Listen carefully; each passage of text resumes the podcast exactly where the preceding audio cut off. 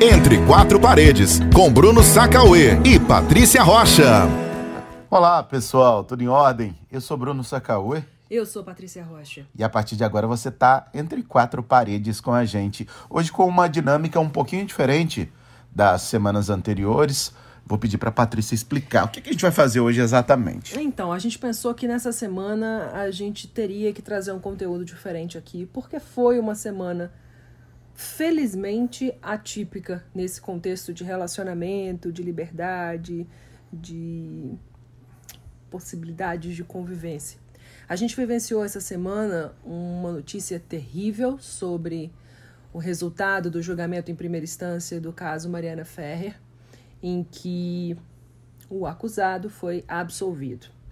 E aí muito se falou sobre isso, Uh, veio à tona essa história do que seria um estupro culposo, né? Um termo que não está na sentença, mas foi dito por um jornalista pela primeira vez e desde então correu feito rastro de pólvora no país inteiro. Até porque, embora ele não seja citado, a situação é exatamente essa, é. né? Não é que repercutiu apenas, entendam-me apenas entre aspas, pelo fato de o culpado ter sido inocentado, mas pela forma, né? Exato, com os argumentos. A forma né? foi extremamente cruel e a gente teve ainda o caso da exposição, quando o site da Intercept Brasil vazou algumas imagens da audiência virtual que foi feita. E aí as palavras do advogado machucaram demais, a humilhação machucou demais, Isso. a exposição de Mariana potencializando a dor que já havia machucou demais, então só se falou nisso, né, durante assim, essa semana. E felizmente foi um assunto muito falado, porque temos que falar sobre isso, sobre essa cultura do estupro que existe no nosso país. Eu fiz um vídeo para o meu IGTV durante a semana que também repercutiu bastante, e aí, para minha surpresa, eu recebi dezenas de mensagens de pessoas que disseram que estavam na mesma situação que eu, ou seja, com uma amiga passando por um caso de um relacionamento abusivo, sem saber como fazer para tirá-la dessa situação, e também de mulheres falando comigo por direct no Instagram que estão passando por esse momento sem saber o que fazer. Bom, se você quiser conferir esse vídeo, é só entrar lá no Instagram, no arroba Obviamente não vai dar tempo de você fazer isso enquanto você escuta esse podcast, a não ser que você interrompa. Então é legal você explicar basicamente o que, que você falava né, nesse vídeo. Bom, nesse vídeo eu falava que eu já gostaria de ter gravado uma semana antes falando sobre a situação de uma amiga minha que eu descobri junto a outras amigas que está passando por um relacionamento abusivo, por um relacionamento onde ela para resumir, se desconectou dela mesma, enquanto mulher, enquanto mãe, enquanto profissional, enfim. E a gente, todas as amigas em volta, estamos nos sentindo impotente diante disso. A gente não consegue conversar com ela, não consegue fazer ela enxergar, ela acha que está passando por uma fase difícil, mas jamais atribui a culpa a ele. Enfim, situação bem complicada. E eu dizia que na semana seguinte, que eu acabei não gravando esse vídeo, infelizmente veio essa notícia da Mariana. Ou seja, dois casos de violência contra a mulher muito distintos.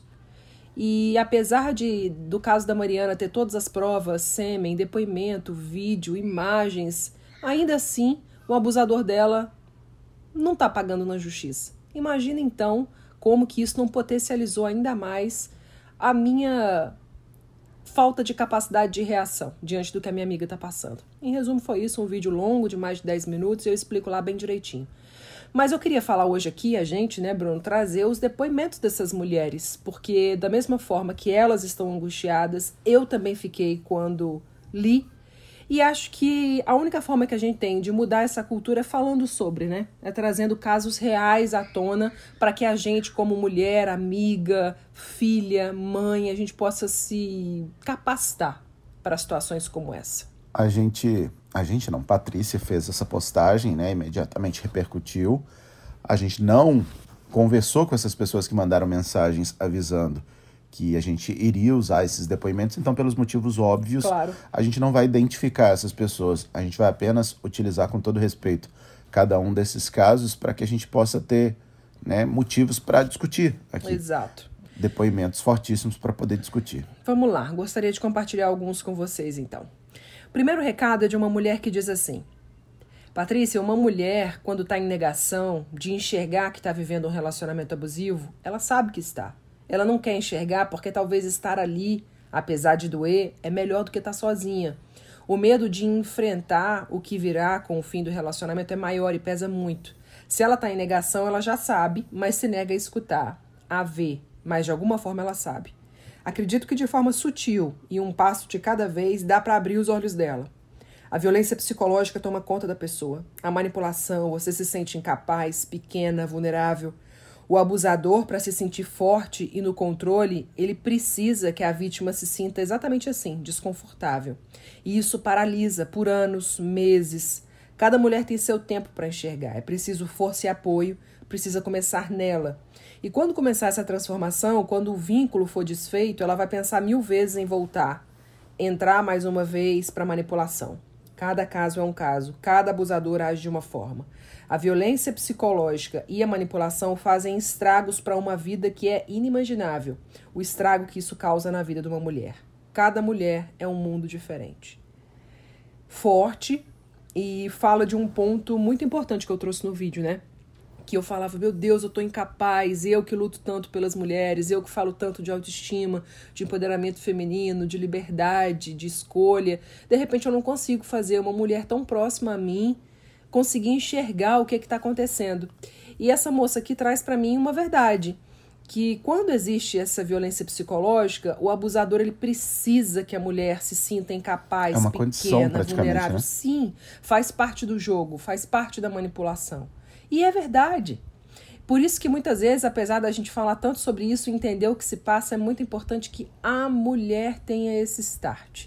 A gente pode e deve, é o desafio que eu tô tendo agora, de ir comendo pelas beiradas, sabe? De falando, olha esse livro aqui. Eita, olha esse vídeo, que pesado, como se eu não estivesse falando para ela. Eita, bora conversar sobre aquela mulher, você tá sabendo o que tá acontecendo com ela? E aí, aos poucos, fazendo ela enxergar. Só depois que ela enxergar, que ela perceber que está sim acontecendo com ela, que não é uma realidade distante, está acontecendo na casa dela. Aí ela vai começar o processo de tentar sair, que aí é um outro processo demorado também. É, o único ponto que eu tenho discordância em relação a esse primeiro relato aí é o fato de que, num primeiro momento, ela afirma que, ela que a mulher sabe. sabe, né? Depois ela faz até uma ponderação. Ela diz, é. ela diz que em alguma escala, não uhum. vou me lembrar as palavras exatamente, mas ela faz, mesmo que pouco, ela uhum. sabe de alguma coisa. Eu discordo. Em alguns momentos, pelo menos pela experiência dos casos que eu, que eu já pude identificar, com os quais eu tive algum tipo de contato, a gente entende que não, não, não consegue enxergar. É. E como você disse muito bem, faz parte do jogo. Porque o manipulador, para conseguir continuar jogando o jogo, me permitam dizer assim, ele precisa dessas condições. Porque se vem o esclarecimento, há imediatamente uma reação. Claro. Nenhuma mulher vai permanecer, ou dificilmente vai permanecer nesse círculo, vai permanecer nessa situação tendo consciência da situação. É, então, às assim, vezes ela tem a consciência, a... mas não consegue sair. É, aí já, aí já seria uma segunda situação. Exato. Aí já seria uma, uma situação um pouco diferente. Mas, de toda forma, eu acredito que, num primeiro momento, há sim uma falta de consciência. Porque a visão fica nublada o tempo todo. Né? É, eu recebi muitos recados de mulheres falando assim: depois desse vídeo eu entendi que eu tô nessa situação. Vários, vários, vários. E de fato as amigas também dizem: ela, depois que ela entendeu, ela ficou muito envergonhada. Ou seja, não é óbvio, não. A gente que está olhando de fora vê de um jeito, a mulher que está dentro, ela vê de outra forma completamente Até diferente. porque, na maior parte dos casos, acredito eu, há uma mudança de comportamento. O que era uma relação no início cria, né, nas duas partes da relação, uma fantasia. Não, claro, nenhum homem ele começa sendo abusador, Exatamente. violento, então, assim, grosseiro. Você tem lembranças que contrastam muito com a realidade, porém você já construiu aquela imagem. Não, até porque muitas vezes a mulher só permanece porque ela fica com a esperança de que ele vai mudar. Exato. Ou seja, você ele, sempre tem ele... uma memória afetiva positiva daquele homem. Nesse ponto que eu quero chegar. Então, assim, ela não consegue relacionar as coisas. Exato. Há algum problema e muitas vezes ela se sente responsável por aquele problema, há algum problema acontecendo ali e ela sonha em ter de novo aquela relação Exatamente. como era no início. Porque se alguém se apaixona por alguém, se alguém se envolve com alguém, pelo menos se espera que haja motivos naquele primeiro momento para isso acontecer. Então, assim, aquilo vai estar tá afetivamente guardado dentro de você. E aí, a gente pode discutir também, vem diversas outras pressões, a pressão que você faz consigo mesma, né, de não aceitar que um relacionamento está indo por água abaixo, uhum. e aí vem a pressão da sociedade, vem a pressão família. da família. É uma estrutura pesada é. que muitas vezes eu acredito que a mulher não consegue, ou até o homem não consegue se livrar disso. É, vamos terminar esse podcast aqui. Acompanhe com a gente até o final. No finalzinho, eu vou falar o que, que eu penso sobre essa saída, certo? E o que, que é necessário para a mulher. Quero trazer mais um depoimento agora.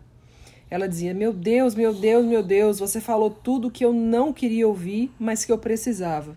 Gratidão, estou aos prantos juntando os pedaços que me restam e com esperança de que amanhã será melhor do que hoje. Gratidão. Muito difícil, né, para mim receber um recado desses, mas ao mesmo tempo parece que essa mulher aqui ela passa exatamente pelo estalo, né, de, de alguém que estava numa fase de negação, de que não queria ver e ela fala é isso, é a minha realidade, agora eu tenho que enfrentar, juntando os pedaços que me, me restam. Isso é devastador para uma mulher é muito violento. Psicologicamente é muito violento, mas é uma fase necessária para que a mulher crie forças. Eu costumo dizer que quando a gente chega no fundo do poço é quando dá para pegar um impulso para subir. Antes disso a gente está só descendo. E que bom que ela percebeu que não tem mais para onde ir, ela precisa se reerguer. Mas que é doloroso é, e que é importante que a família e os amigos estejam do lado dando apoio e força para ela é fundamental. Toda vez que uma pessoa se expõe é ruim, é péssimo. Mas a gente entende que quando há uma exposição, ela acaba motivando outras pessoas Isso. a Isso. tomarem algum tipo de atitude, a, a perceberem, é. a enxergarem, né? Eu nem digo que era o caso da Mariana. Eu acho que Mariana, depois de tudo que aconteceu, um ela mesma é. assumiu uma função de lutar para que aquilo não aconteça com outras pessoas. Isso. Ela mesma é, publicizou, entenda essa palavra aí de uma forma também não foi uma coisa de propósito para querer aparecer ou para querer ganhar marketing em cima disso, mas de alguma forma para incentivar e para servir de exemplo para que outras pessoas não vivam a mesma situação. Socorro, né? É, né, no caso dela ainda teve essa, essa, talvez seja até o principal, né? Claro. Mas assim, no dia a dia a gente vê várias vezes mulheres se expondo, pessoas se expondo, homens se expondo e de alguma forma esses relatos encorajam outras pessoas ou abrem os olhos das outras pessoas para uma situação que muitas vezes parece é, invisível no primeiro momento, Exatamente. ou difícil de, de se enxergar num primeiro momento. Daí a importância.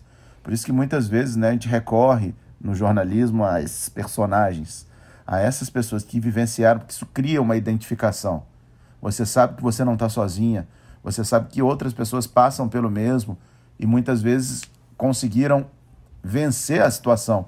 E aí acabam servindo de inspiração também. Eu acho que foi exatamente o caso, né? Perfeito. Uma pessoa que identificou, devia estar ouvindo lá o relato de Patrícia e falou: Meu Deus, se ela está dizendo que é uma situação abusiva, eu estou vivendo exatamente isso. É. Mas como eu nunca enxerguei? E aí as pecinhas começam a se juntar. Não é isso? E aí, quando as pecinhas começam a se juntar, algo que num primeiro momento parece impossível de se enxergar, começa a ficar óbvio.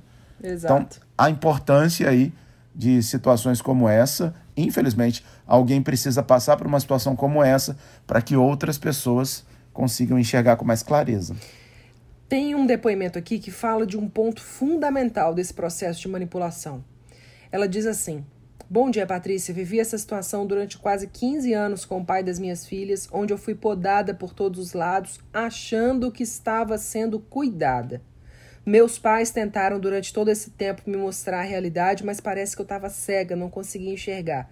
Sabe aqueles animais de carga que os donos colocam uma viseira para eles não olharem de lado? Pois bem, hoje em dia não vivo mais com ele, porém está sendo bem difícil recomeçar devido à minha idade e a ter que acompanhar as meninas com a ausência do pai e ao machismo que existe quando ele busca elas. Além do que, hoje ele diz que é um homem de Deus e que a errada sou eu por não querer juntar a família. Você acredita nisso? Ela me pergunta. Nossa, eu acredito demais. é, infelizmente não é difícil de acreditar, antes fosse. E ela fala aqui, achando que eu estava sendo cuidada.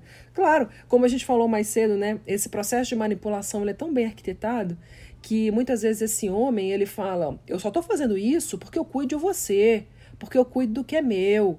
Eu não quero que você fique sozinha. Não vai, não, porque você não pode ir sozinha. Fica aqui em casa porque você não deve sair, é perigoso. E quando a mulher vê, ela tá vivendo de uma forma completamente prisioneira das regras desse homem. E eu vou além. Além de não ser perceptível para a mulher no primeiro momento, muitas vezes não é para o próprio homem. Concordo, tu acredita nisso? acredito. Obviamente, aí a gente está falando de agressor e vítima. Sim. Não dá nem para comparar situações. O que, que eu quero dizer? É que para o homem, muitas vezes também, ele não consegue enxergar o mal que ele faz para outra É pessoa. porque ele aprendeu a ser assim, dominador, manipulador. Ele entendeu que para ser macho, Não há, ele tem que ser dominador. não há na minha fala, em nenhuma escala, uma tentativa de relativizar, tá? Ou de aliviar, de passar pano mesmo nessa situação. Abusador é abusador e dificilmente alguém consegue viver plenamente num relacionamento assim. Dificilmente não, é impossível. Mas o que eu quero dizer é que, infelizmente, talvez seja pior do que os conscientes. Porque os conscientes, se confrontados a alguma situação, sei lá, de repente podem virar a chave e tentar deixar de ser assim, se é que é possível. Mas quem não tem consciência disso, talvez seja ainda pior. Porque você pode explicar um bilhão de vezes porque o- e a pessoa vai continuar sendo assim. O machismo é estrutural, minha gente. Não tem ninguém imune a ele.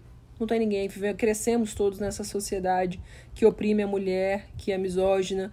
E os resultados, os frutos, a gente colhe assim, principalmente quando as pessoas começam a se relacionar na fase adulta. É triste, mas é a realidade do nosso Brasil. E é por isso que esse podcast está existindo hoje para alertar você que possa estar passando por isso ou que conhece alguém que passou por isso. Olha a situação dessa outra mulher que falou comigo, também me tocou muito. Ela fala: Eu tenho um relacionamento que depois que eu ouvi todos falando de relacionamento abusivo, acabei vendo que eu tô vivendo isso. Olha a importância. Exatamente aquele mesmo Exato. exemplo que a gente deu, né? Só que ela continua: traições, gritos, me priva dos meus amigos, no trabalho, me bate, entre outras coisas. E mesmo vivendo isso, eu não sei o que fazer.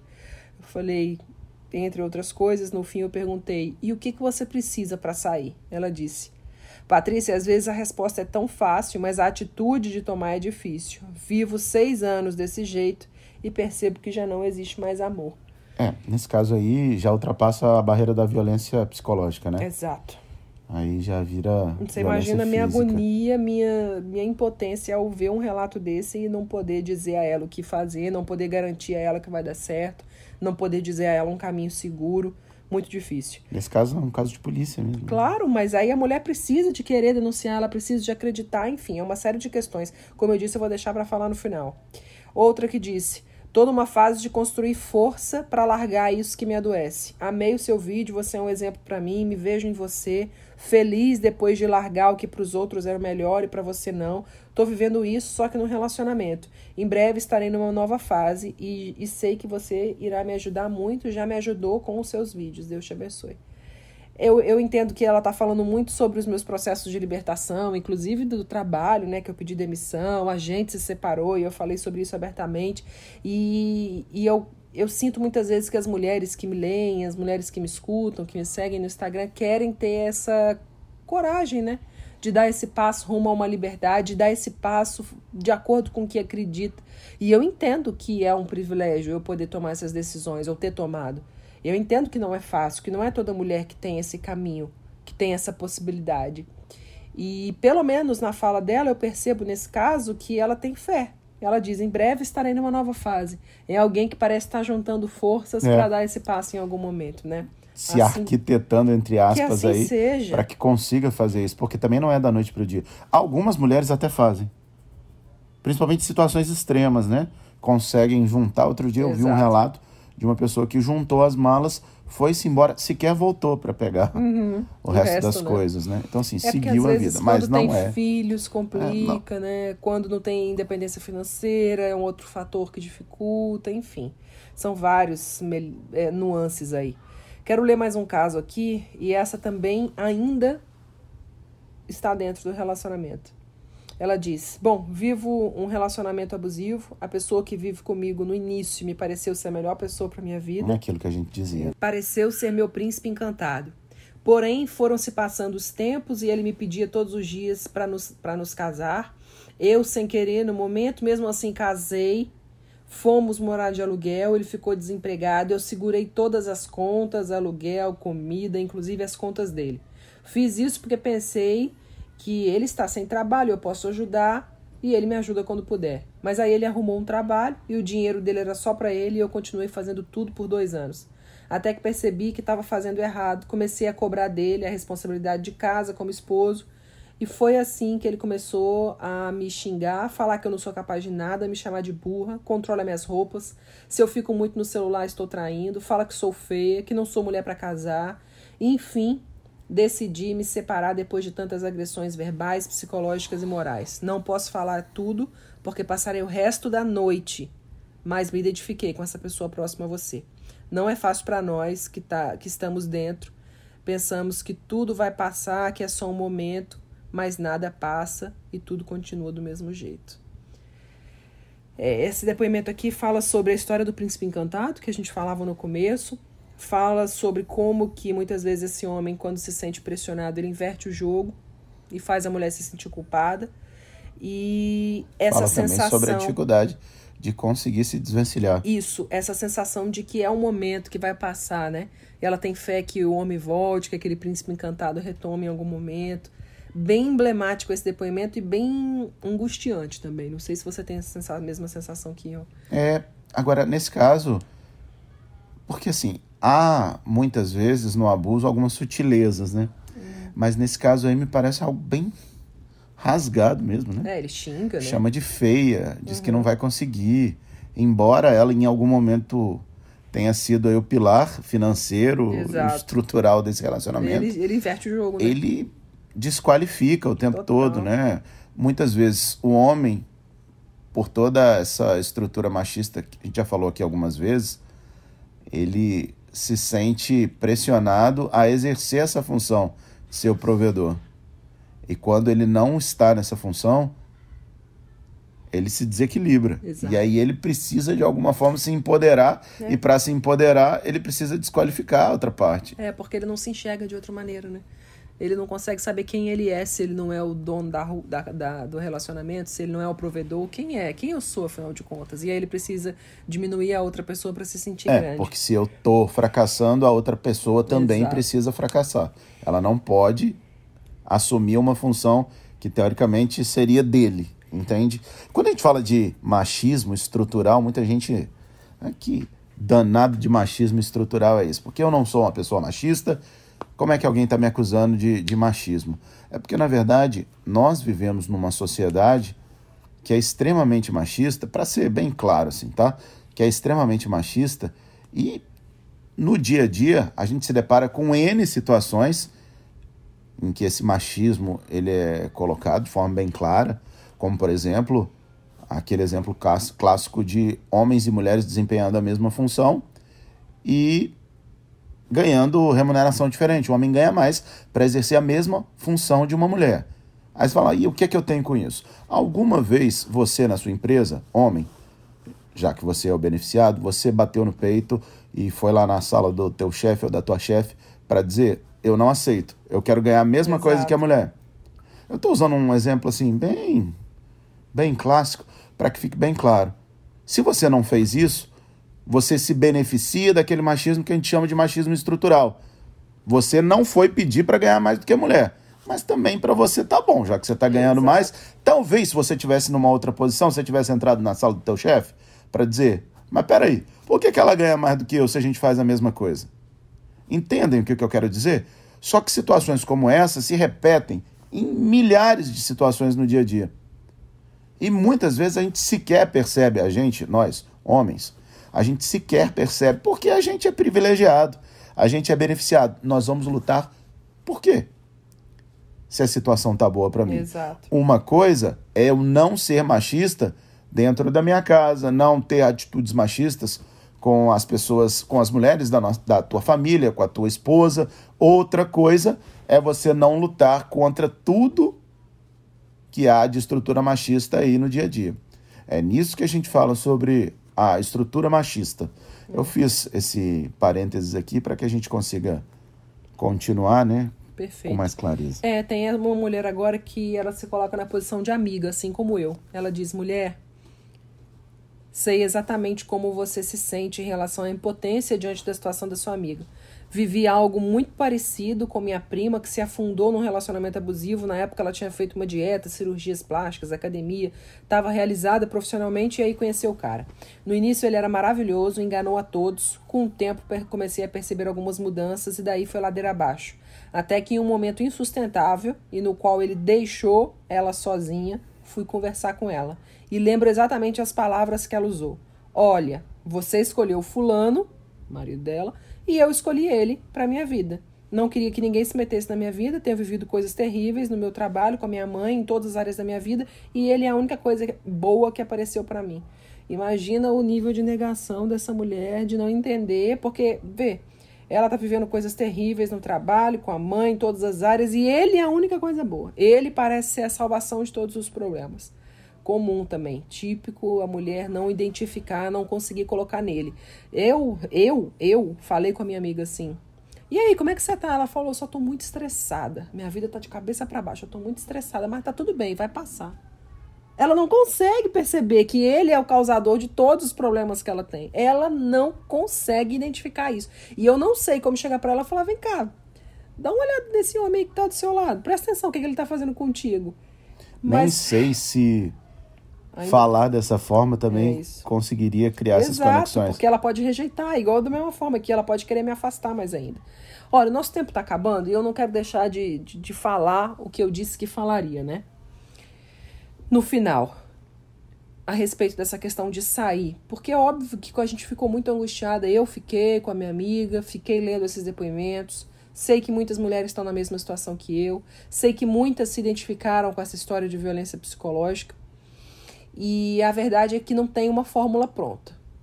Não tem uma saída que seja única para todas as mulheres.